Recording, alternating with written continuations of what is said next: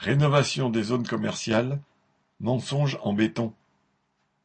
Le gouvernement lance un plan pour la rénovation des 1500 zones commerciales, ces agglomérats de parkings, de hangars et de ronds-points situés à l'entrée des villes moyennes.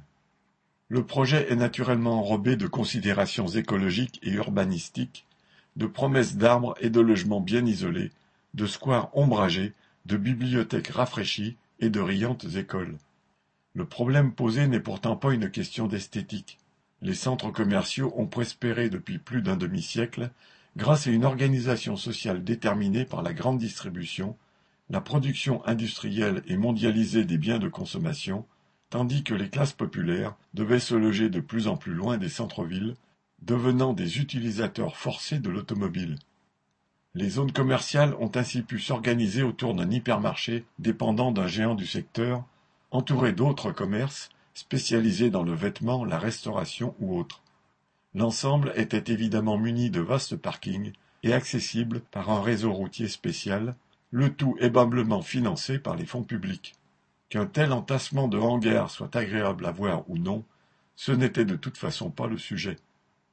Mais voilà que la crise est là, le niveau de vie de la population baisse, le prix des carburants explose, les magasins de vêtements ferment les uns après les autres, les coiffeurs souffrent, les restaurateurs attendent le client, et les rideaux de fer tombent dans les galeries commerciales. Auchan, Carrefour, Leclerc et les autres seigneurs des centres commerciaux cherchent donc une solution pour maintenir leurs profits, ne serait-ce que diminuer leurs frais, continuer à tirer le chaland, voire carrément changer de formule. La proposition du gouvernement de réaménager les zones commerciales tombe donc à point, et pour être certain que cela correspond bien à leurs besoins, elle se fait en collaboration étroite avec les responsables des propriétés foncières des grands groupes.